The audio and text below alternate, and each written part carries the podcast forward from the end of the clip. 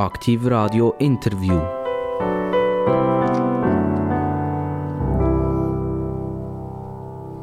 Aktiv Radio ist wieder für euch parat und interessante Gäste, ihr wisst das. Wir steigern uns von Mal zu Mal. Es ist fast nicht möglich mit diesen tollen Gästen, die wir alle hier haben. Aber heute haben wir wieder einen richtigen Kracher benannt. Und zwar, alle, die ein bisschen medizinisch interessiert sind, die wird heute freuen, dass ich darf den Dr. Alex Heuberger hier am Mikrofon begrüßen ja, guten Tag allerseits. Äh, es ist spannend für mich, dass ich hier darf dabei sein bei einem so einem Interview. Schießen wir los. Dr. Alex Heuberger, ähm, ihr seid Augenspezialist. Das ist viel einfacher zu sagen als Ophthalmologie oder Molog oder wie man dem immer sagen will. Woher kommt der komplizierte Ausdruck? Der kommt aus dem Altgriechischen. Ophthalmologie heißt eigentlich Augenarzt, aus dem Altgriechischen übersetzt. Manchmal brauchen die Ärzte latinische Ausdrücke und dann brauchen ihr wieder griechische Ausdrücke. Könnt ihr nicht mit uns eigentlich so reden, dass wir es auch verstehen? Wir haben längstens damit angefangen. Und zwar haben wir eine andere Sprache genommen, nämlich Englisch. Wenn ihr heute englische Bezeichnungen wendet, der Augenheil kommt, dann hört man das häufig auf Englisch. Und die Literatur, wo die Begriffe finden, die sind eigentlich aus der englischen Sprache. Also amerikanisch oder britisch. Wenn, ihr jetzt müsst jemandem äh, äh, einen Brief schreiben über einen Patienten, ist das vollgespickt mit den latinischen und griechischen Ausdrücken? Oder ist das so, dass ich es auch lesen könnte und als Patient das verstehen was ich habe? Also wir haben längstens aufgehört mit mit vollgespickten latinischen Begriffen. Das braucht man eigentlich nur noch unter Kollegen. Wenn man an einen Kollegen Brief schreibt, dann tut man natürlich äh, altgriechische oder latinische Begriffe brauchen. Sonst, wenn wir normale Korrespondenz führen, ist das auf gut Deutsch. Wieso macht ihr das untereinander immer noch? Zum Beweisen, dass ihr das eigentlich mal gelernt habt und das auch beherrscht?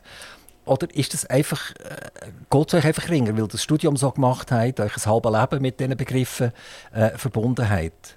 Also natürlich ist es immer noch so, dass wir mit dem bluffen dass wir etwas davon verstehen. Aber unterdessen ist auch der Arzt ein bisschen auf den Boden zurück, zum Normalsterblichen. Also er ist nicht mehr schwebend in der Luft. Und es hat sich längstens gezeigt, dass man mit den Patienten viel besser kommunizieren kann, wenn man Begriffe auf Deutsch äh, erzählen Dr. Alex Heuberger, die hat ja nicht nur eine Klinik und seid Klinikleiter oder wenigstens gesehen. Die haben, glaube mittlerweile auch noch Leute, die mithelfen in dieser Klinikleitung. Nein, die sind ja selber ein Top-Spezialist als Augenarzt und Operateur. Könnt ihr uns ganz schnell, bevor wir uns hier vertiefen, sagen, wie funktioniert das Auge? Also das Auge funktioniert, einfach gesagt, wie ein Fotoapparat. Und zwar hat er ein Linsensystem. Das äh, ist beim, Auge ist das äh, Hornhaut und nachher die Linse, wo man einstellen kann, wo man kann, äh, verschiedene Distanzen, verschiedene Schärfen einstellen kann. Und dann der Fotofilm, wo das Bild entsteht, das ist die Netzhaut. Und zwar im Zentrum von der Netzhaut ist Makula. Dort entsteht dann das scharfe Bild. Und jetzt, dass das irgendwie kann gesehen werden kann, gibt es einen Sehnerv, wo die Bilder, die im Auge entstehen, ins Hirn weitergeleitet werden und dort in einem ganz komplizierten Prozess auf der linken Seite vom Hirn abgebildet wird. Dort nehmen wir das Bild wahr, das bei uns im Auge auftaucht. Also salopp gesagt, ähnlich ein bisschen wie ein Fotoapparat. Habe noch ein Problem mit digital und analog. Also mein Auge schaut, es wird etwas durch meine Linse wird abgelichtet auf der Netzhaut, wenn ich das jetzt richtig verstanden habe. Und jetzt muss es ja wie digitalisiert werden, das muss nämlich ins Hirn raus. Und das effektive Bild macht ja eigentlich nachher das Hirn daraus. Ja, ganz genau. Und man kann das sehr schön messen mit Potentialmessungen. Es gibt äh, Messapparat, sogenannte EOG, also Elektrookulogramm. Da kann man genau die, die Ausschläge von, von den Spannungen, die in den Nerven entstehen, und zwar ist das im Milliwattbereich, also wahnsinnig kleine Spannungen, die kann, kann man aber genau ausmessen und kann genau sagen, wo dass jetzt die, die Nervenleitungen durchgehen und wo es dann schlussendlich im Hirn zu einer Abbildung kommt. Aber eigentlich kann man sagen, das, was ich sage, was ich sehe, ist nicht unbedingt, was ich wirklich sehe. sondern ich, mein Auge kommt irgendetwas rein, das wird eben digitalisiert an mein Hirn übertragen und das Hirn macht das Bild daraus. Jetzt könnte das sein, Herr Heuberger, dass wir in die gleiche Richtung schauen, aber wir sehen eine Wolke, die vorbeizieht und in Wirklichkeit seht ihr das ganz anders, als ich das sehe. Ist das möglich? Ja, das ist so. Ganz genau, das ist so. Aber im Grundsatz ist es natürlich schon immer das Gleiche. Das können wir auch beweisen, wenn wir mit, Foto, äh, mit äh, Fotografien oder mit Filmen das äh, vergleichen, wo jeder Einzelne sieht, dann kann man sagen, es ist schon immer gleich. Aber natürlich kommen da sehr viele ähm, äh, individuelle Faktoren zum Vorschein. Jeder sieht die Welt ein bisschen anders. Oder? Also sagen wir jetzt äh, Rosa. Da, da gibt es ein helles Rosa, ein dunkles Rosa, ganz verschiedene Varianten bis Pink.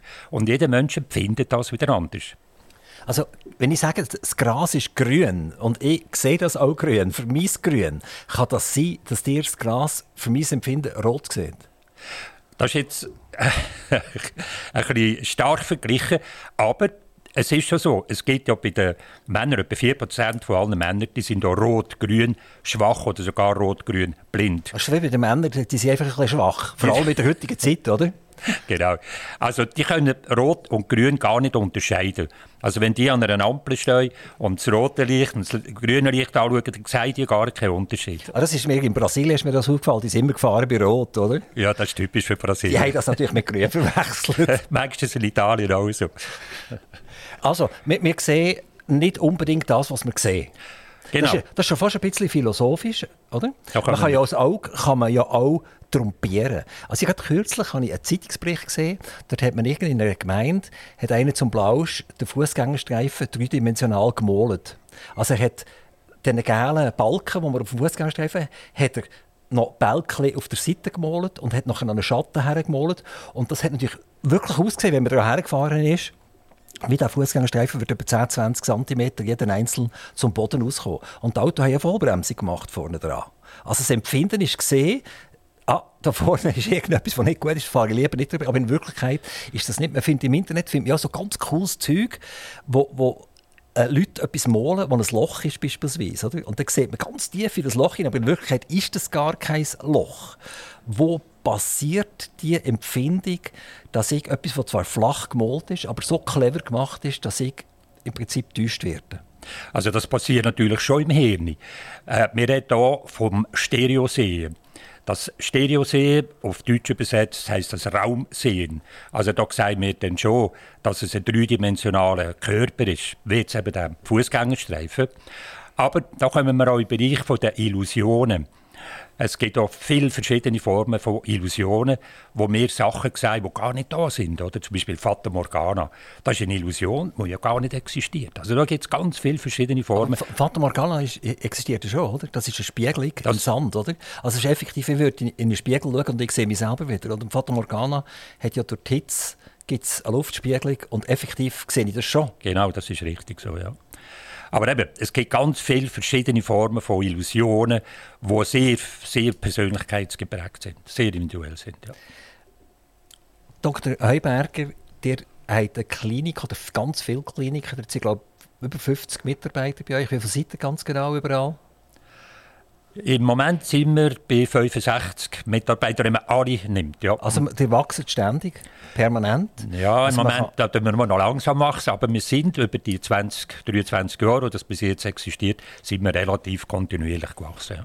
Habt ihr in der grössten Zeit gar nicht mehr können eigentlich arbeiten als Doktor, als Augendoktor, sondern ihr habt eigentlich den Leuten hinten springen und schauen, dass sie rechtzeitig kommen und dass sie nicht immer zu 9 nehmen, die Ärzte und so? Ja, also ich habe jetzt das Glück gehabt, dass ich ganz am Anfang ein tolles Team hatte, wo man sich hauptsächlich können auf das Ophthalmologische, also das Augenärztliche, hat, äh, äh, können besinnen Ich habe dann gleich angefangen, eine Administration aufzubauen. Das sind dann spezialisierte Mitarbeiter, gewesen, die einfach das tägliche Geschäft haben können erledigen So habe ich mich hauptsächlich der Augenheilkunde widmen Also da bin ich schon froh, weil ich bin nicht der geborene Administrator eigentlich. Die Augenheilkunde die wird ja nicht nur durch euch praktiziert. Ihr selber seid bei der Klinik Pallas ein Zeitchen habt ihr geschafft. Ich glaube sogar der, der alt, ältere Pallas hat euch dazu überzeugt, in die Augenheilkunde einzusteigen. Ähm, es gibt äh, Medical Network, wo, wo Augensachen anbietet. Pallas selbstverständlich ein Mitbewerber von euch ebenfalls. Und wenn man im Internet nicht suchen nach, nach Augenkliniken, dann wird es einfach schwarz. Also das hört fast nicht mehr auf. Jetzt weiß ich auch nicht, in welchem Umfang das die sind, aber es scheint eine sehr grosse Menge an Mitbewerbern zu haben. Das ist richtig. Und zwar ist das nicht schon immer so gewesen. Das hat hauptsächlich so Ende letzten Jahrhundert angefangen, weil man neue Techniken entwickelt hat, wie man Augenprobleme operieren oder lasern oder, oder auch medikamentös behandeln Vor dieser Zeit war es nicht so attraktiv, Augen zu operieren. Da hat man sich auch nicht so darum gerissen. Aber heute mit diesen fantastischen Techniken, mit Ultraschall und Laser, ist, ist das alles qualitativ viel, viel besser geworden. Das eine und das andere, es haben viel, viel mehr Patienten heute als noch vor 30, 40 Jahren, weil durchs, wenn man älter wird, und heute haben wir halt äh, sehr viele Menschen im Alter 60, 70, 80, und dort gibt es sehr viele Leute mit Graustar, also Katarakt, und ähm, weil man die ja einmal muss operieren muss, hat das zugenommen, hat, hat das Klinikwachstum zugenommen. Heute haben wir über 20 private Kliniken in der Schweiz. Und trotzdem wenn eine Kollegin oder ein Kollege mir sagt, ich, ich habe äh, etwas ins Auge bekommen, ich zum Augenarzt gehen, dann telefoniert man sich halb dusselig, dass man nicht mehr gehen kann, wenn man nicht äh, einen Augenarzt eigentlich schon hatte und dort äh, eingereiht war. Also es scheint halt immer noch nicht genug zu sein. Also offenbar ist es immer noch nicht genug, wobei es kommt ein bisschen auf die Gegend drauf an. Also im Raum Zürich zum Beispiel hat es sehr viele Augenärzte und Augenkliniken, auch im Raum Basel, Bern, es kommt ein bisschen darauf an, wo als man ist. Und jetzt ist aber so eingerichtet in der Schweiz, überall hat es Notfalldienst. Das ist also ein obligatorischer Auftrag, wo jede Klinik oder jede Praxis, die mit Augen zu tun hat, muss wahrnehmen und muss erfüllen, dass Patienten mit einem akuten Problem und ich kann euch sagen, so ein Fremdkörper im Auge, der kann sehr, sehr schmerzhaft sein, dass man innerhalb von kurzer Zeit kann reagieren kann, dass der nicht ewig lang muss warten muss. Und das klappt eigentlich in der Regel sehr gut. Es gibt ganz, ganz viele Augenärzte in der Klinik, die nicht einfach Heuberger, Müller oder Huber heißen, sondern die heißen fast so kompliziert wie Ophthalmologie, nämlich irgendeinen Namen von irgendjemandem her. Also müsst ihr eigentlich die Ärzte importieren von Pallas kommt ja glaube ursprünglich mal von Griechenland, denke ich, aber schon lang, lang, lang her. Genau. Aber die haben, die haben glaube auch Russen und Rumänen und, und weiß nicht was alles. Also meine erste Frage ist, es gibt nicht genügend Augenärzte in der Schweiz. Ich muss sie importieren. Und die zweite Frage ist, sind die genauso gut ausgebildet wie unsere Augenärzte? Gut, das ist noch eine schwierige Frage. Wir, natürlich hat man immer ein Gefälle zwischen Ärzten, die ein bisschen besser sind, ein bisschen mehr können als andere. Das ist, glaube ich, in jedem Beruf so, überall ist das so. Und ich denke, dass wir im Moment einen sehr guten Bestand an Augenspezialisten haben in der Schweiz, weil eben der Notfalldienst ist sehr gut abgesichert und zwar in der ganzen Schweiz, so weit mir das bekannt ist. Ich denke, dass wir im Moment eigentlich sehr gut aufgestellt sind mit Augenspezialisten. Also ihr, ihr habt genug? Ich glaube, im Moment haben wir... Bei euch auch in den Kliniken sind genug? Wir sind im Moment eigentlich gut ähm, bestückt mit, mit Augenärzten und Spezialisten. Ja, Moment. Ja. Und, und die nehmen den Pallas seine Augenärzte weg und, und der Pallas nimmt dem Heuberger die Augenärzte weg? Also das wetten wir ja beide nicht. Aber es, es kann mal sein, dass jemand abgeworben wird. Aber das ist eigentlich sehr verpönt. Das gehört sich eigentlich nicht. Also dann wir machen das. Dann haben wir das Telefon und sagt, hey, lass mal gut zu. Georgios oder wie er heisst. genau. Ja, das ist schon ein so. Also wenn wir hören, dass jemand abgeworben wird, gibt es schon ein Telefon und da tut man Klartext reden. Das kann schon vorkommen, ja. Alex Heuberg, wo ihr zur Schule ausgekommen seid, habt ihr noch nicht daran gedacht, dass ihr Augenarzt werdet und schon gar nicht, dass ihr überhaupt Humanmedizin studieren Ihr habt eine Lehre gemacht, eine Schreinerlehre, wenn ich das aus dem Internet habe, richtig lesen Ja, das ist richtig, ja. Und äh, wie wird man als Schreiner, Augenarzt, der so im Mikromillimeterbereich muss tätig sein Also als also Schreiner... Es wird bei beiden gekoppelt, oder? Ja, natürlich. Und das Fall ist Sperr überall. Das Sperr, genau.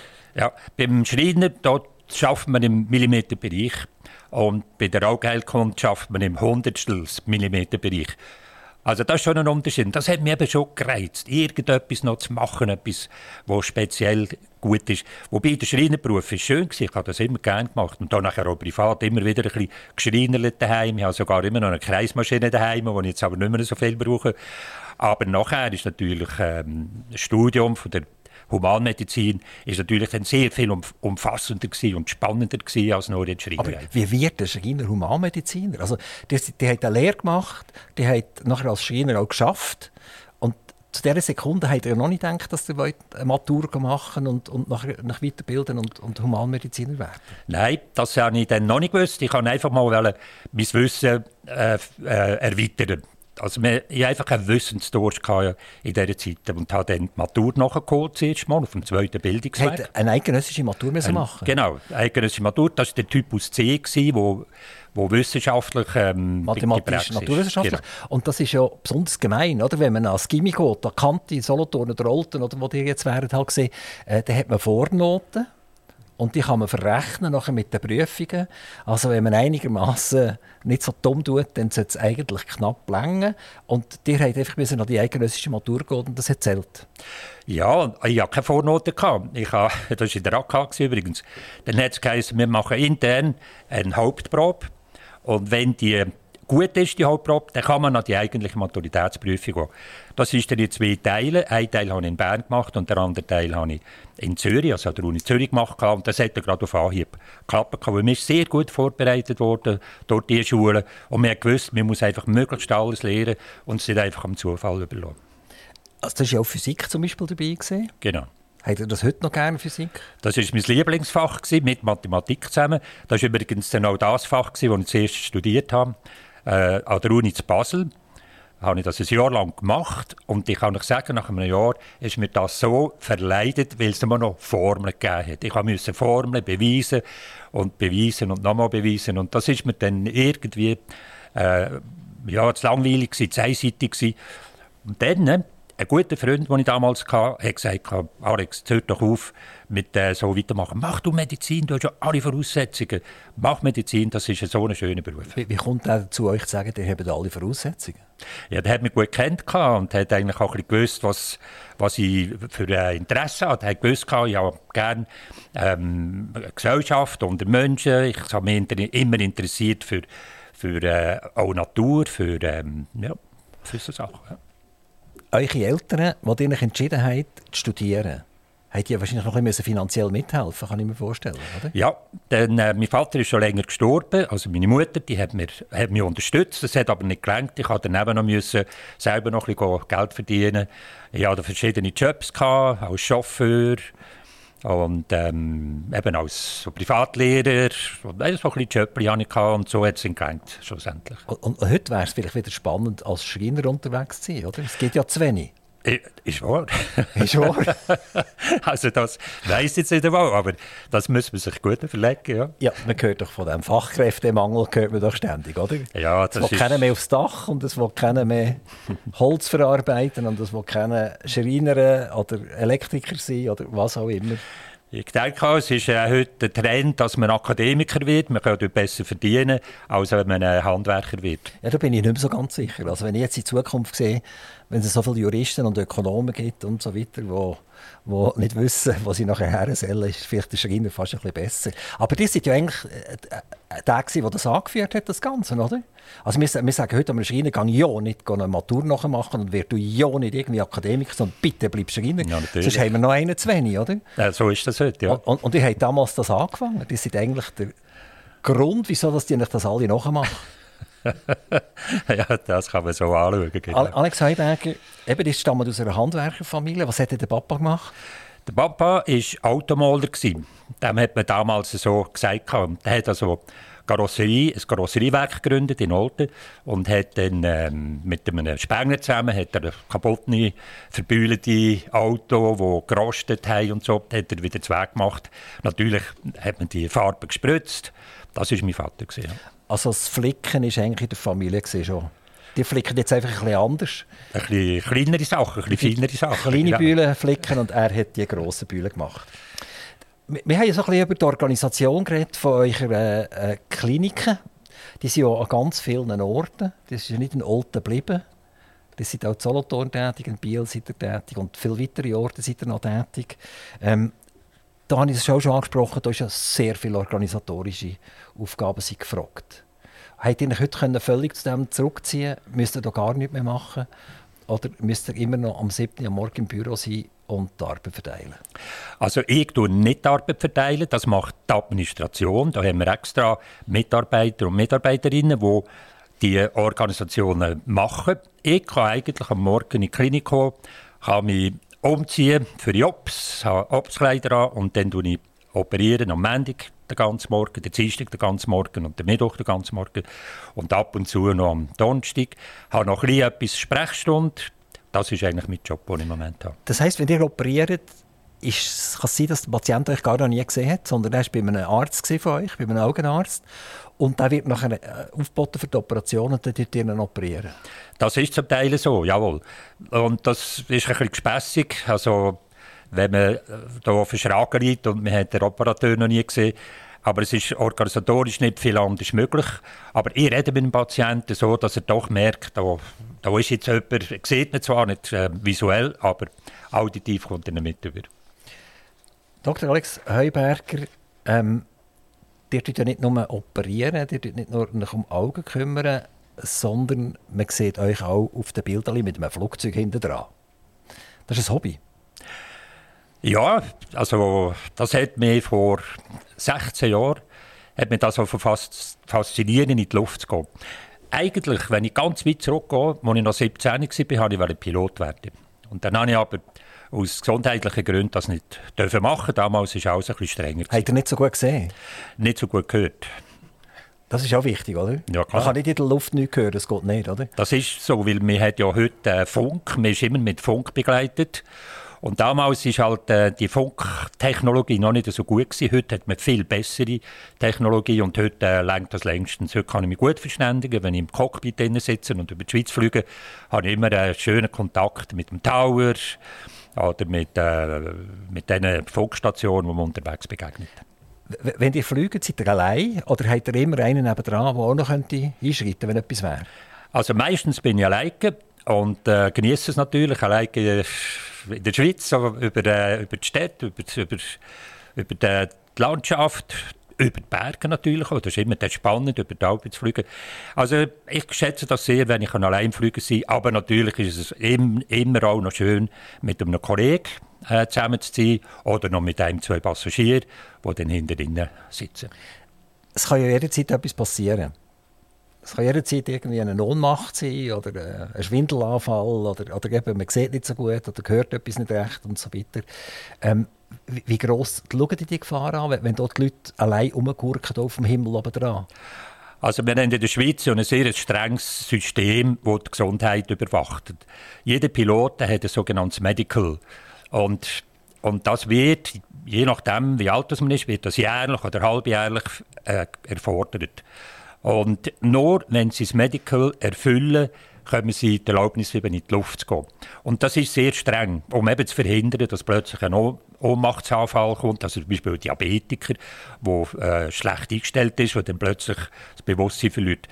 Ich mache jetzt das schon seit 16 Jahren. Ich gurke seit 16 Jahren am Himmel Ich habe jetzt noch nie den größten Anfall gehabt oder irgendein Unwohlgefühl gehabt. Und ich würde auch gar nicht in die Luft gehen, wenn ich mir nicht sicher bin, dass ich wieder heil am Boden ankomme. Habt ihr auch schon mal irgendwie das Gefühl gehabt, dass er unwohl fühlt, nicht medizinisch, sondern rein aus der Situation, dass irgendein Flüger immer näher gekommen ist oder irgendein Interlaken, ein ein zu hoch oben war? Hat es solche Fälle auch schon gegeben? Also nicht gefährliche Fälle. Natürlich sind Matratzen überall mal. Das ist genau so. Interlaken äh, ist ein Hotspot, genauso wie auch bei den Clues. Es gibt andere Orte auch noch, in Frankreich zum Beispiel auch noch. Muss man einfach mit dem rechnen. Und darum heisst immer zum Cockpit, zum Fenster raus schauen. Das hat mir mein Fluglehrer sehr, sehr eingeschärft. Er hat gesagt, du musst immer raus schauen, du musst scannen, du musst das, was vor dir ist, scannen, um eben eine Kollision in der Luft zu verhindern. Wie fliegen die? Die können einfach fliegen zum Fliegen und dann dort am gleichen Ort wieder landen, wieder gestartet sind. Oder ihr sagt, und jetzt äh, sehe ich gerade auf, auf dem Wetterradar, Spanien ist gerade im Moment wunderschön, oder? Und vielleicht in der Heimat ist es nicht so schön Wetter. Und dann ab nach Spanien. Ja, so einfach ist es jetzt nicht. Wenn ich in der Schweiz bleibe, bleibe in der Grenze der Schweiz, ist es so, ich kann einfach starten, ich gehe von Grenken aus, und kann irgendwo über die ganze Schweiz fliegen und kann auch irgendeinem Flugplatz äh, in der Schweiz landen. Wenn ich aber ins Ausland dort, dann muss ich einen Flugplan machen und das wird elektronisch erfasst. Da gibt es an jedem Flugplatz heute gibt's, äh, eine Maschine, wo man die den Flugplan kann eintöckeln Und dann muss ich mich an den Flugplan halten, muss die Zeit einhalten, muss den Grenzübertritt einhalten und genau sagen, wo ich dann im Ausland lande. Also ich muss es vorbereiten. Aber wie spontan kann man das machen? Also ich könnte morgen früh sagen, ich will gerne am Mittag fliegen, das geht. Das geht, jawohl. Aber eben nicht über Grenzen. Das Aber noch, ich meine jetzt über Grenzen. Also wenn du jetzt nach Spanien fliegen oder nach Italien oder so, dann kann man das nicht so spontan Mal, es machen. Es gibt schon die Möglichkeit, man kann das machen. Aber eben, zuerst muss ich vorher einen Flugplan machen, muss den aufgeben, der muss bewilligt werden. Und wenn es dann grün anzeigt, dann heisst es, jawohl, Flugplan ist äh, angekommen, Sie dürfen fliegen. Das ist schon richtig, ja. Ist die Krankenkasse noch nie zu euch gekommen und gesagt hat, ihr Herr Heuberger, wenn man da so ein schönes Flug haben das ist teuer, oder? Und äh, ich glaube, das ist, äh, die Taxpunkte sind ein bisschen hoch, die müssen wir ein bisschen oben abholen. Ja, das machen sie ja die ganze Zeit, Krankenkassen. Seit ich in diesem Beruf tätig bin, äh, hat die Krankenkasse immer, also das ist Antiswiss vor allem natürlich, das sind ja auch Politiker, die haben ständig ähm, geschrübelt. Und zwar der Preis ist nie nach oben, sondern immer nach oben gegangen. Obwohl ja die allgemeinen Kosten, das sind Löhne, das sind ähm, Mietkosten, das sind Unterhaltskosten, die sind ja immer aufgegangen.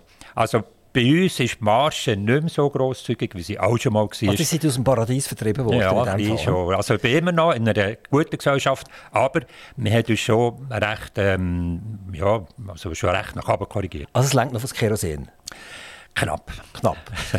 ähm, wenn wir jetzt gleich bei der Krankenkasse schnell bleiben oder? Am kränksten sind ja die Krankenkassen, eigentlich. die sind ja kränker als Patienten. Und äh, die sagen jetzt ja, Preise sind immer oben, oben, oben, oben, oben gekommen. Und darum sind ja bei mir Krankenkassenprämien seit 20 Jahren jedes Jahr billiger geworden, oder? Das ist der Grund, oder? Ja, genau. Nein, so wissen, ist sarkastisch, oder? genau. Also wir rechnen ja mit 5% oder 6%, manchmal 10% Erhöhungen. Wir, wir sind heute in einer Situation, wo ein wirklich ein grosser Teil der Schweizer echt nicht mehr weiss, wie soll ich mich überhaupt noch wehren. Wir haben Energiepreise, staatlich monopolisierte Energiepreise, äh, wo, wo brutal sind. Wir haben äh, Krankenkassenprämien, die eigentlich wie, eine Steuer ist fast. Oder? In, in, in Deutschland äh, zahlt man glaub, keine Krankenkasse, sondern es wird vom Arbeitgeber einfach abgezogen. Ähm, also können wir eigentlich sagen, mit all dem Zeug zusammen können wir auf 50% Steuern und nicht auf 20% Steuern. Also, und die armen Leute wissen heute nicht mehr am Ende des Monats, wie zahle ich meine Miete, wie zahle ich meine Nebenkosten, wie zahle ich meine Krankenkasse. Und jetzt sagen dir 180 Grad umgekehrt, seit ich angefangen habe, ist das Zeug jedes Jahr billiger geworden. Irgendjemand sagt doch nicht die Wahrheit. Mama, das ist schon, äh, das ist schon so. Aber man muss eins wissen. Äh, die Bevölkerung wird immer älter. Je älter wir werden, umso mehr gesundheitliche Probleme kommen wir rüber. Das ist einmal eine Entwicklung, die leider weitergeht. So. Und ein anderer Grund ist, die therapeutischen Möglichkeiten, Medikamente, ähm, Operationstechniken, Operationsgeräte, die werden immer raffinierter, man kann immer mehr machen.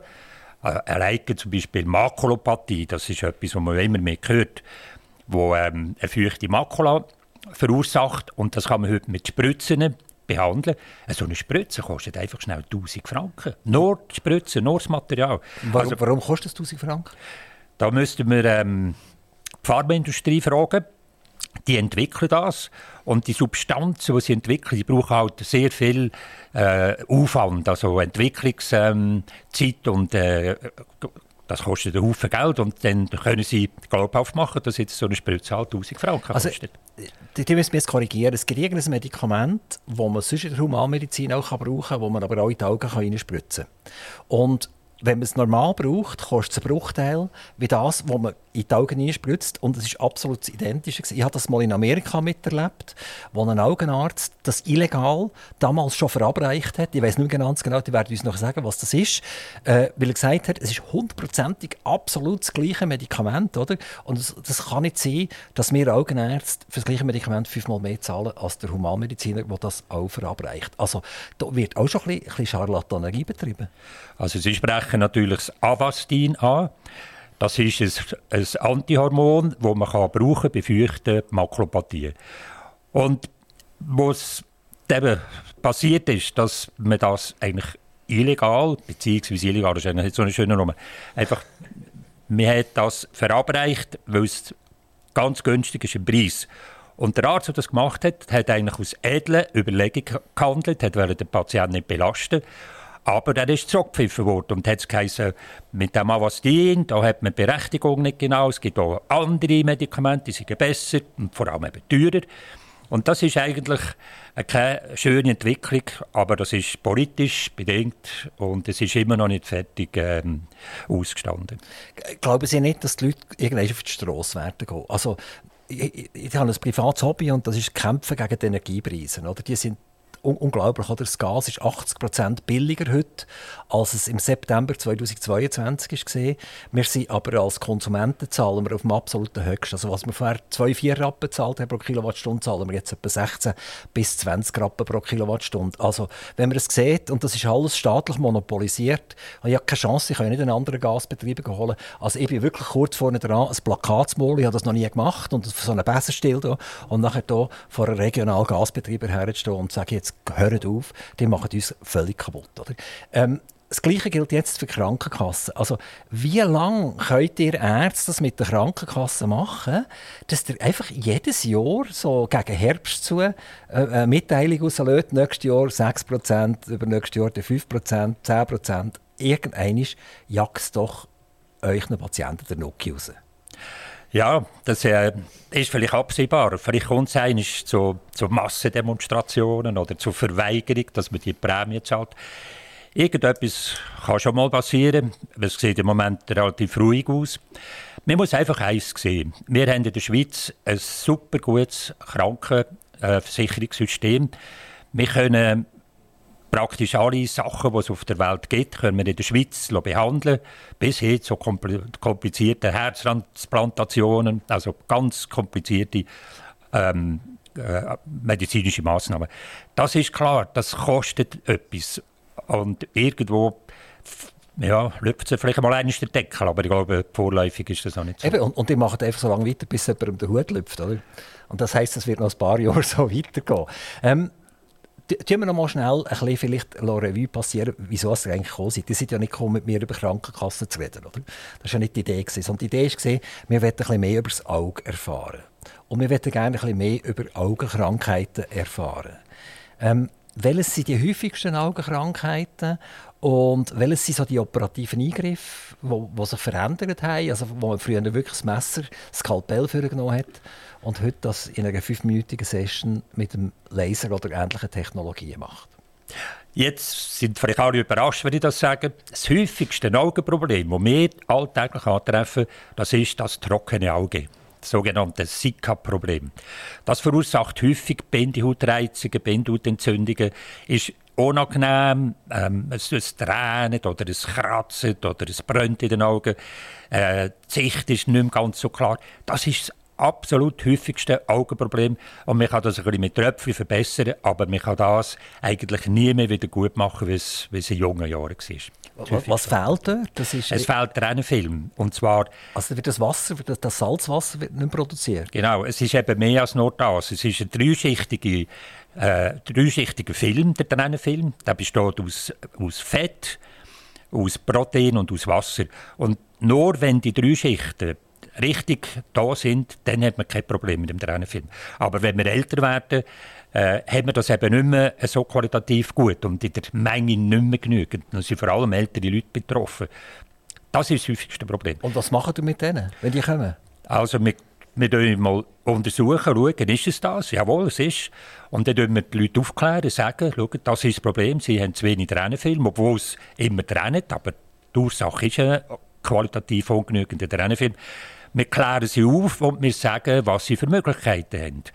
Man kann dann mit Umschlägen helfen, man kann mit hygienischen Massnahmen, also Lidhygiene helfen und vor allem kann man mit Tröpfchen und Schere und Salbe helfen. Und das muss man den Leuten richtig erklären, dass sie das nachher auch immer wieder anwenden und zwar halt über einen langen Zeitraum. Ja. Muss ich das dann mehrmals pro Tag machen? Oder? Jawohl, genau. Einmal pro Woche? Nein, nein, mehrmals pro Tag sogar. Also, es kommt natürlich darauf an, wie stark es ist, aber Aber ein, zwei, drei, vier Mal im Tag ist äh, das häufigste, was wir empfehlen. Und die Nacht, je nachdem, eine Salbe, weil die Nacht kann das dann äh, sehr gut äh, einwirken.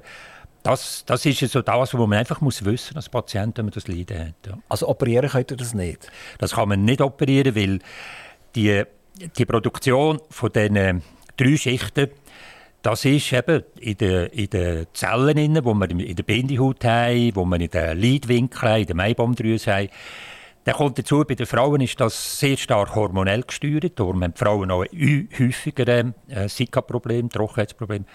Man kann das nicht operativ verbessern.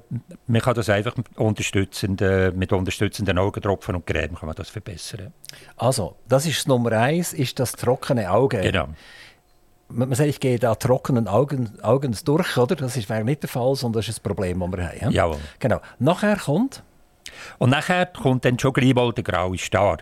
Der graue Star, das ist ganz einfach gesagt eine Trübung der Linse. Da gibt es ganz verschiedene äh, Zustände. Da gibt es ganz leichte Trübungen bis hin zu ganz starken Trübungen. Und je stärker die Trübung ist, umso weniger sieht man. Also man kann sogar blind werden ab der ab, ab Das hat nichts zu tun mit der Viskosität von der Linse, sondern nur mit der Trübung von der Linse etwas zu tun. Genau, nur mit der, mit der äh, Trübung von der Linse zu Weil der Körper tut Schlackenstoff, den er nicht braucht, tut er ablagern, und zwar zum Teil auf, auf die Haut, darum haben wir ja Altersflecken, die brünlichen Altersflecken, aber genau das gleiche Substanzen tut der Körper in die Linsen ablagern, bis, bis die Linse komplett trüb ist. Ja. Und äh, das tut er operieren? Lins, ja. Linse raus, Linse rein? Ja, genau, so kann man es sagen. Da gibt es heute ganz verschiedene Verfahren. Aber die zwei wichtigsten, das ist zum Beispiel mit Ultraschall, tut man die Linse zertrümmern und gerade absaugen. Und tut ähm, den Kapselsack, wo die Linse drin ist, schön sauber machen, dass es ähm, durchsichtig ist wieder, wie Glas. Und dort tun wir dann die Linse rein. Das gleiche Verfahren kann man heute auch mit Laser machen, mit sogenannten Femtolaser. Das ist natürlich raffinierter, es ist präziser, es ist sicherer, es ist schonender. Also, dann macht ihr keinen Schnitt mehr? Dann geht ihr nicht mit dem Skalpell ein Schnitt machen zum Absaugen? Mal müssen wir machen. Wir müssen so, dann, nachdem wir es äh, mit dem Laser zer, zermanscht haben, müssen wir dann mit dem, mit dem Schnittli können in den Saug hineingehen und müssen das Material absaugen. Ist die Linse dos oder ist der, Mantel, der Linsenmantel noch drin und nur die Flüssigkeit dos? Genau, der Linsenmantel oder wir sagen Linsensack den lassen wir drin, weil dort rein platzieren wir die neue Kunstlinse. Und die liegt dort wunderbar am richtigen Ort hinter der Pupille. Also man, man hat ja die Ziliarbänder, die, die Linsen flach machen oder wieder erschlaffen und wieder rund machen. Funktioniert das dann nachher weiter, wenn ich eine Kunstlinse drin habe? Ja, die würde weiter funktionieren, aber die Linse, die man drin tut, das ist ja eine Kunststofflinse. Die kann man nicht verformen. Das heisst, ähm, man darf nicht erwarten, dass man nachher wieder wie ein jugendliches Auge hat, wo man kann äh, verschiedene akkommodieren, also verschiedene Schärfe, Distanzen einstellen. Das kann man leider nicht. Es gibt verschiedene Typen von Linsen. Das ist zum Teil sehr schwierig zu verstehen, wie funktionieren denn die. Die meisten Linsen, die man implantiert, das sind sogenannte monofokale Linsen. Da tut man mit dem Patienten aushandeln, sagt, sagt man, wir korrigieren in die Weite korrigieren oder wir euch in die Nähe korrigieren oder vielleicht in, einem Mittel, in einer Mitteldistanz. Also Mono also wenn ihr eine Mitteldistanz hat, dann Mittel braucht er noch eine Brille nachher, es braucht oder umgekehrt. Nachher, genau, es braucht eine Brille. Das muss man eben abmachen. Jetzt, wenn ein Patient das Leben lang kurzsichtig ist, dann empfehle ich ihm, kurzsichtig zu bleiben, weil das ist er sich gewohnt. Und mit dem ist er auch eigentlich zufrieden. Dass er dann in einer Distanz von etwa 40 cm schön scharf sieht, das hat sich eigentlich bewährt so. Und jemand, der immer in die Weite gut gesehen hat, also normalsichtigen oder weitsichtigen, den korrigieren wir immer in die Weite scharf, dass er keine Brille in die Weite braucht.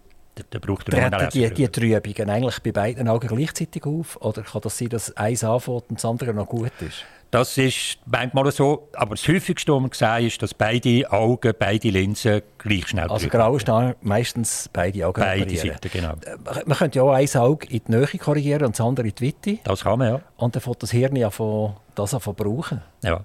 Das kann aber nicht jeder. Es gibt Leute, denen wird schlecht nachher, ja, oder? Das ist genau so. Die vertragen das nicht, weil sie ein Leben lang die Situation nicht hatten. Die haben mit beiden Augen etwa gleich gut oder gleich schlecht gesehen. Äh, keine Differenz gehabt zwischen weit und noch. Bei denen ist es schwierig. Also da muss man schon aufpassen, wenn das verlangt wird, muss man das sicher testen vorher. Manchmal geht es, aber meistens geht es nicht.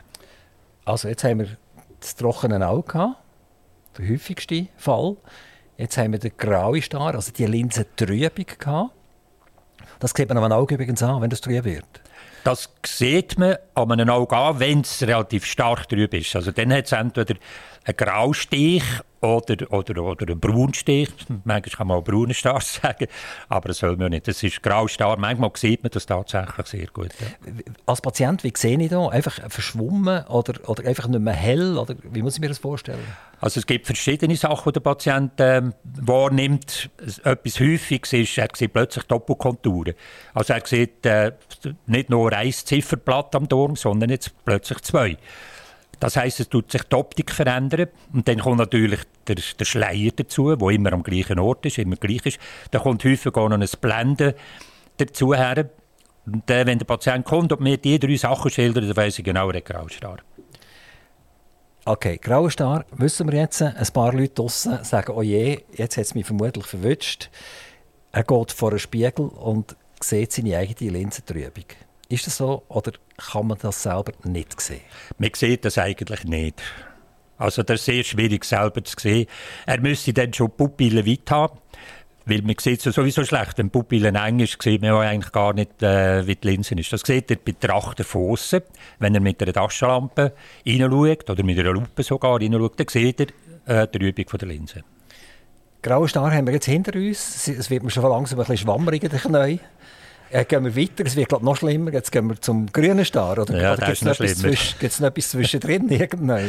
Nein, das sind jetzt wie Stare, wo man einfach Star sagt. Aber jetzt ist es so, der graue Star hat überhaupt nichts mit dem grünen Star zu tun. Das sind zwei völlig verschiedene Sachen.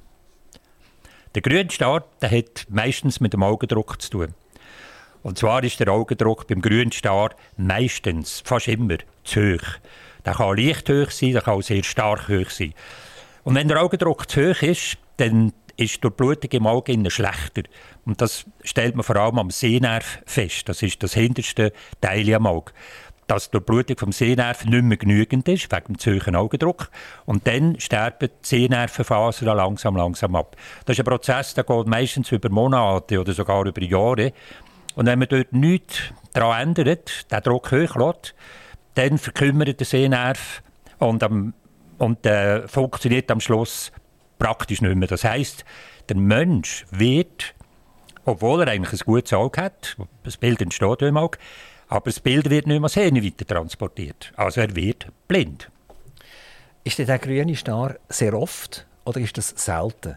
Und die zweite Frage, die ja dazu führt, die hat gesagt, der Augendruck ist zu hoch spüre ich das, wenn ich es nicht messe. Also wenn ich es nicht zum Augenarzt springe jedes Jahr und schnell den, äh, den Druck messe, merke ich das, dass ich jetzt höheren Augendruck habe. Spüre ich das irgendwie? Meistens leider nicht, weil der Augendruck bei den meisten Patienten nicht höher als sagen wir 30, vielleicht ein bisschen darüber noch ist. Ein Augendruck zwischen 20 und 30 Einheiten merkt der normale Mensch nicht. Äh, nur Sensible spüren das, aber die meisten nicht. Das war meine Feststellung. Wenn der Augendruck höher ist, über 30, 40, 50, dann wird das Auge ziemlich hart und das kann dann sehr, sehr schmerzhaft sein. Aber bei diesen Leuten ist es noch gut, die kommen, weil sie Schmerz haben. Wir stellen es fest und können schnell den Druck nach oben korrigieren, wieder in den Normalbereich hinein. Das machen wir mit Medikamenten? Das machen wir mit Medikamenten. Man kann kein Löchchen bohren und das läuft Das kann man auch. Kann man, man auch, kann beides. tatsächlich? Man kann beides machen. Also wenn jetzt der Augendruck zum Beispiel bei 60 ist, und er kommt in die Praxis und ich sehe, ui, er ist schon bleich und er hat schon müssen sich übergeben.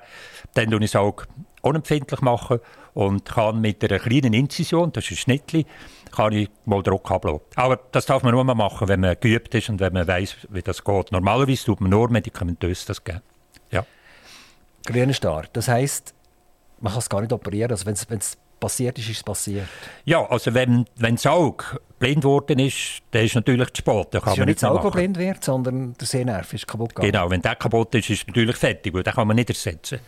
Aber wenn der Patient rechtzeitig kommt, dann kann man natürlich vieles machen Man kann zuerst mal mit Medikamenten, mit Augentropfen meistens, kann man den Druck wieder in den Normalbereich zurückbringen.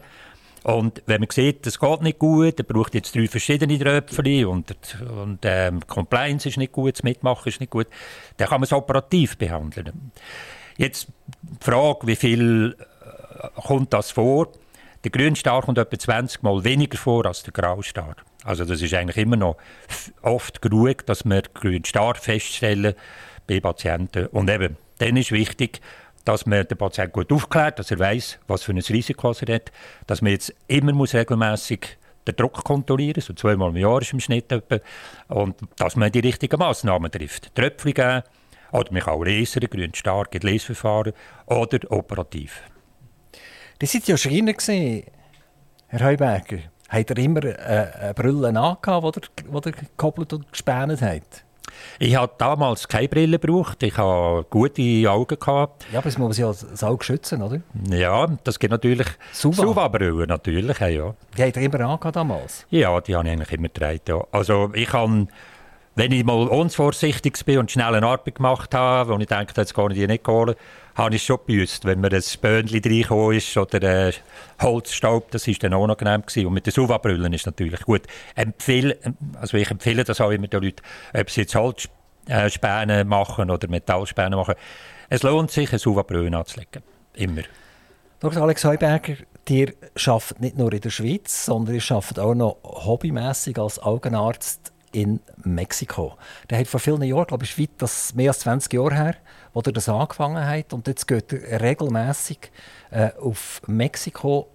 Wieso Mexiko? Der hätte ja auch nach Honduras können gehen oder nach, weiß nicht woher. Das stimmt. Also das hat sich so ergeben. Ich habe damals im 2000 einen Anästhesiarzt gebraucht für die Augen operieren. Und dann hat sich ein mexikanischer Augen Anästhesist bei uns beworben gehabt. und der war so sympathisch und gut, gewesen, habe ich den gerade angestellt. Und dann beim Weihnachtsessen, das war im Jahr 2000, gewesen, Weihnachten 2000, das vergesse ich nie mehr, wo er erzählt hat, wie es zu und her geht in Mexiko, also Acapulco, dort in der Vorort von Acapulco, habe ich gedacht, du, das ist ja himmeltraurig, das sind ja arme Menschen, die können sich ja das nicht leisten. Kann man da helfen? Und so ist das ins Rollen gekommen. Könnt ihr nur helfen, assistieren dort oben? Oder hat er mittlerweile auch Gerätschaft, wo man kann sagen die Geräte sind äquivalent oder ähnlich zu dem, was wir hier haben? Ja, wir haben dann das Glück gehabt, dass wir ein Spendegeld bekommen von verschiedensten Seiten. Und mit diesem Geld haben wir dann einen Operations- ähm, Apparat kaufen, Mikroskop und die Ultraschallgeräte und das, äh, das Besteck, das wir brauchen dazu, plus auch Medikamente und Linsen.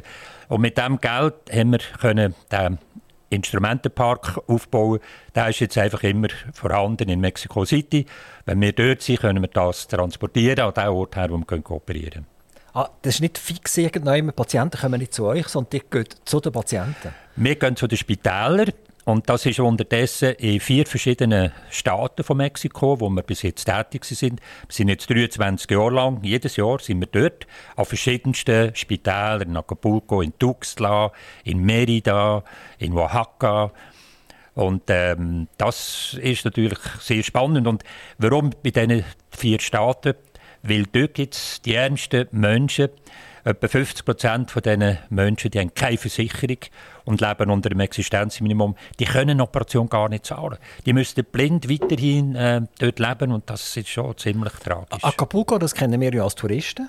Das kennen wir vom James Bond her. Also da gibt es Fünf-Sterne-Hotel, da gibt es wunderbare Sachen. Da sagt ihr eigentlich, dass man ein sehr grosses Armutsgefälle hat, von superreich bis superarm. Das ist unglaublich dort. Jawohl. Also Acapulco ist so typisch. Wenn man Acapulco kennt, dann ist man ja dort bei den mondänen Hotel, die Fünf-Sterne-Hotel oder Bahia de Santa Lucia, wunderschön. Aber dann hat es die Hügel, die es ähm, hat hinten dran. Und wenn man hinter den Hügel schaut, dort ist die Armut. Dort ist das sogenannte Renacimiento. Und das ist wirklich ein Arm, äh, eine Armut dort. Äh, man sieht das gerade, wenn man dort herkommt. Das ist wie Favelas. Da sind die Leute wirklich sehr, sehr arm. Sind die Gerätschaften denn nicht im Betrieb, wenn die nicht dort sind? Die stehen im Spital auf Abruf, damit, wenn die wieder kommen, dass sie sie wieder mitnehmen können? Ja, bis jetzt ist das so, ja. Das ist eigentlich ein Unsinn. Der geht ja, wie lange seid ihr dort pro Jahr? Pro Jahr zwei Wochen. Also das heisst, äh, das steht 50 Wochen steht das Zeugs ungebraucht umeinander. Ja, es ist natürlich so, wenn wir das irgendwie rausgeben, dann besteht die Gefahr, dass wenn wir mal das Jahr darauf wieder zurückkommen, dass nachher nicht mehr, wo man ist von diesen Sachen. Das Aber ist leider das Risiko. Wäre es nicht viel, viel sinnvoller, die würden äh, mexikanische Augenärzte ausbilden Und die hat dann nachher auch die Verantwortung für die Gerätschaft. Rechenschaft müssen sie abgeben, drauf, etc. Also, dass es äh, ein ongoing Prozess ist und nicht einfach zwei Wochen von, von 52. Oder? Das war bis jetzt nicht anders möglich gewesen, aber natürlich mit Augenärzten ausbilden. Äh, gerade in Acapulco Dort haben wir, wo wir das erste Mal waren, haben wir die jungen Ärzte auf die neue Technik umgeschult. Dort hat es die Ultraschallgeräte noch nicht gegeben. Heute ist Acapulco selber eine Ausbildungsklinik mit modernen Operationsmethoden. Das haben wir schon immer gemacht. Ähm, Augenärzte ausgebildet oder mitgemacht, dass sie sehen, wie wir Technik anwenden. Auch Ops-Personal haben wir ausgebildet, dass sie ja, ja, die müssen ja auch wissen, wie die Geräte funktionieren. Das haben wir schon immer gemacht. Aber bis jetzt haben wir nicht einfach die Geräte können zur Verfügung stellen Das ist technisch, organisatorisch bis jetzt nicht möglich gewesen. Wie ist der mexikanische Staat organisiert, überhaupt was Medizin anbelangt? Wenn jemand jetzt kein Geld hat, also in der Armut lebt, dann kommt er gar nicht an medizinische Hilfe her. Der muss selber schauen. Genau. Es gibt ein bisschen ein Gefälle in Mexiko. Der Norden von Mexiko ist besser, ist reicher. Das ist wie in Italien. Norditalien ist besser als äh, Süden. Aber wenn man die Statistiken anschaut in Mexiko, dann sieht man, dass gut etwa 50 Prozent von allen Mexikanern, die dort leben, die sind nicht versichert und der Staat der, der gibt ihnen nicht einfach Geld für eine Operation. Also, da könnt ihr äh, anklopfen, da kann der, der arme Mexikaner anklopfen. Also, er wird nicht operiert, wenn er nicht das Geld Cash auf den Tisch legt. Ich will mal zurückkommen vom weit weg Mexiko nach Olten. Die sind unter anderem im Kantonsspital innen, also in den Räumlichkeiten vom Kantonsspital. Warum ist dort eine Klinik Heuberger und warum ist dort nicht äh, eine Abteilung vom Kantonsspital? Das war früher. Bis ähm, Anfangs 90er Jahre hat Olten eine Augenabteilung gehabt. Und dann hat man sich getrennt und, was, da, was heisst, man hat sich getrennt? Also der, der letzte Chefarzt dort, das war übrigens Dr. Pallas, er ähm, hat dann nicht mehr weiter im Kantonsspital bleiben und hat sich dann äh, privat etwas aufgebaut. Er hat eben die erste Privatklinik gemacht im Kanton Solothurn. Also und das ist so zacke, zacke passiert, dass das Kantonsspital sich gar nicht neu organisieren sondern in die Abhängigkeit geraten ist vom Dr. Pallas. Genau. Es hat damals im, in Solothurn, im Bürgi, hat noch eine Augenabteilung gehabt, aber Olten ist weggefallen. Und dort ist eigentlich sehr viel äh, operiert worden. Das ist eine, eine Abteilung, die ja manches Jahr äh, funktioniert hat. Nachher hat Olten gesagt, sie den Auftrag äh, abgeben. Es gibt keine Augenabteilung mehr. Aber die äh, Kapazität hat es ja weiterhin im Kantonsspital Olten. Und wo wir damals angefragt haben, ob wir können, äh, Räume mieten hat der damalige äh, Direktor gesagt, ja, kein Problem, das können die machen. Das war ein Zufall, dass wir Aber das... Ist, ist der Pallas zuerst in den Räumen gesehen? Als, Chefarzt, als Angestellter vom Kanton, ja. Aber als er weg ist, ist er nicht in den Räumen geblieben? Nein, er ist, ist dann... Jemand anders her die Praxis anders, Auf die andere Stadtseite über hat er dort die, die, die private Augenklinik Und hat das funktioniert? Das sind ja, glaube ich, fünf, sechs Jahre bei ihm gesehen. Ja. Ist das in der Zeit, gewesen, wo er noch im Kantonsspital war? Nein. Oder wo er schon privat war? Wo er schon privat ja, was ist in den Räumen? Fünf, sechs Jahre lang sind die Räume einfach leer gewesen, oder? Nein, nein, dort hat es äh, noch ähm, Geburtshilfe und Gynäkologie gehabt, also Frauenabteilung. Und dann hat man aber bereits in dieser Zeit im Neubau hat man Räumlichkeiten dann eingerichtet für die Frauenabteilung. Die sind dann übergezügelt und so ist dann äh, der ganze Platz entstanden. Also der Ops und die ganzen äh, Praxisräumlichkeiten. Und ihr seid eben beim Herrn Pallas aktiv gewesen. Ähm, er führt ja äh, auch eine riesengroße Klinik. Das sind, glaube ich, etwa 150 Leute, die er hat. Er macht ja nicht nur Augen, er macht auch noch schöne Nasen und schöne Ohren und so. Genau. Also er hat sich erweitert in seinen Gebieten. Ähm, wie ist die Zusammenarbeit heute zwischen Pallas und euch? Ist das mehr so ein bisschen, man tut sich auf Distanz freundlich zulächeln? Ja, man kann das vielleicht so sagen. Ja, also wir, wir sind natürlich zwei unabhängige Privatkliniken, aber wir haben ein gutes Einvernehmen. Also mit dem Nachfolger von Paulas habe ich eigentlich ein gutes Verhältnis. Wir treffen uns ab und zu, aber wir haben wenig Berührungspunkte. Er hat ja das aufgetrennt, oder? Er hat ja einen Sohn, der Geschäftsführung übernommen hat, der selber aber nicht Arzt ist. Genau. Und äh, mit, mit wem tut ihr so verhandeln? Mit dem, wo, der Ökonom oder mit dem Doktor? Genau, nein, nein, mit dem Jungen, der ist Jorgos Pallas. Mit dem habe ich Kontakt und wir werden uns schon bald wieder äh, mal sehen und wieder ein bisschen schauen, wie es, wie es äh, weitergeht mit uns zusammen. Ja. Wie, wie tut ihr eure Nachfolgeproblematik lösen? Ja, da haben wir, sind wir dran, in einem Prozess, der eigentlich mit drinnen ist. Wie der Ausgang ist, weiß ich selber noch nicht. Da sind wir noch dran. Also läuft die Bewertung von dieser Firma. Ja. Und äh, die, die das jetzt führen, die müssen jetzt das Bankkonto plündern. Genau. so wird das sein? Oder geht das an einen Dritten? Oder, oder, oder, oder verkauft das an Pallas? Oder also, gibt es eine Fusion mit dem Pallas? Also es sind äh, viele Möglichkeiten offen. Ähm, also wie gesagt, es ist noch nicht äh, ganz klar, wie es dann am Schluss äh, verteilt wird. Das Medical Network wäre ja auch noch ein Kandidat. Die betreiben ja auch Augenkliniken. Ja. Und sind ja riesengroß geworden und werden jedes Jahr grösser. Die machen übrigens noch etwas ganz Spannendes. Im Jura haben sie mit dem Kanton Bern zusammen und einer Krankenkasse ein neues System aufgebaut, wo man nicht mehr klassisch einfach Krankenkasse zahlt, sondern man zahlt einen Beitrag in die Lac rein. Und dann habe ich den Turnlehrer und die Kindergärtnerin, die, die schaut, dass ich gesund bleibe und Rüebli macht. Und äh, ich habe den, den Allgemeinpraktiker und ich habe den Chirurg. Und ich habe einfach alles zusammen. Und die Idee ist, man, man will die Leute nicht krank werden und sie nachher pflegen, sondern man will sie eigentlich schon verwünschen, wenn sie noch gesund sind und dass sie auch gesund bleiben. Und durch das werden sie billiger. Und die, die dort mitmachen, kommen ein bisschen billiger weg, als wenn sie normale Krankenkassen würden lösen ähm, also die scheinen schon noch innovativ zu sein und der Kanton Bern scheint auch noch innovativ zu sein. Was denken Sie darüber? Ja, ich finde das fantastisch. Also das, das sieht nach einer guten Zukunft aus. Das muss man ähm, unbedingt äh, verfolgen, unterstützen, wenn irgendwie möglich mitmachen. Also man, man ja immer über das amerikanische äh, Medizinalsystem, aber in Amerika gibt es ganz grosse Ketten, die das seit Jahrzehnten machen, wo man im Prinzip von der äh, Wiege bis zur Bahre hat man effektiv äh, die Unterstützung und wenn ich trainieren will, dann kann ich bei denen trainieren. Und wenn ich ein Popo habe, dann kann ich auch zu denen gehen. Könnt ihr euch vorstellen, dass man auch eure Augenklinik in so eine, in so eine Gesamtklinik einbindet? Ja, das ist jetzt äh, eine schwierige Vorstellung. Im Moment sehe ich die nicht vor mir.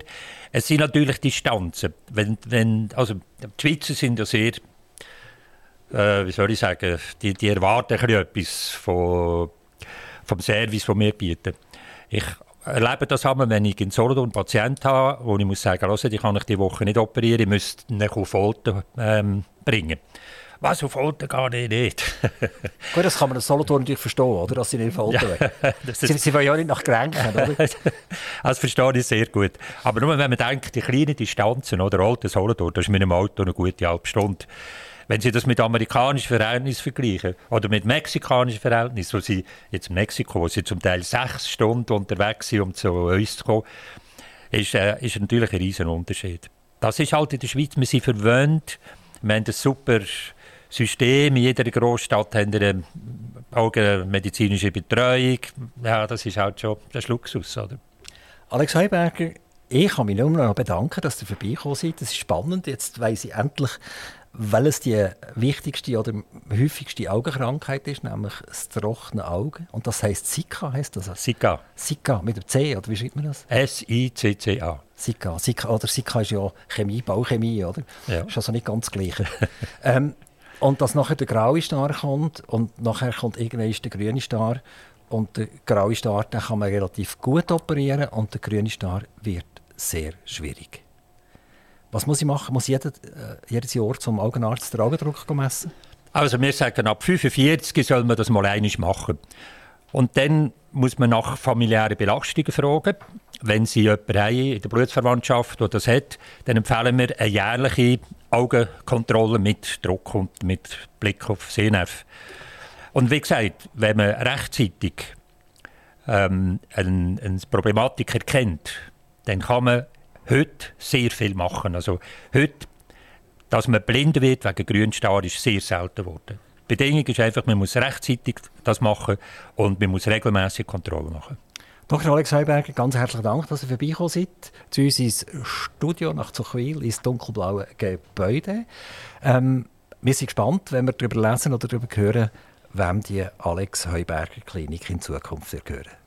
Super, danke vielmals, es war spannend mit euch. Merci vielmals. Aktiv Radio Interview.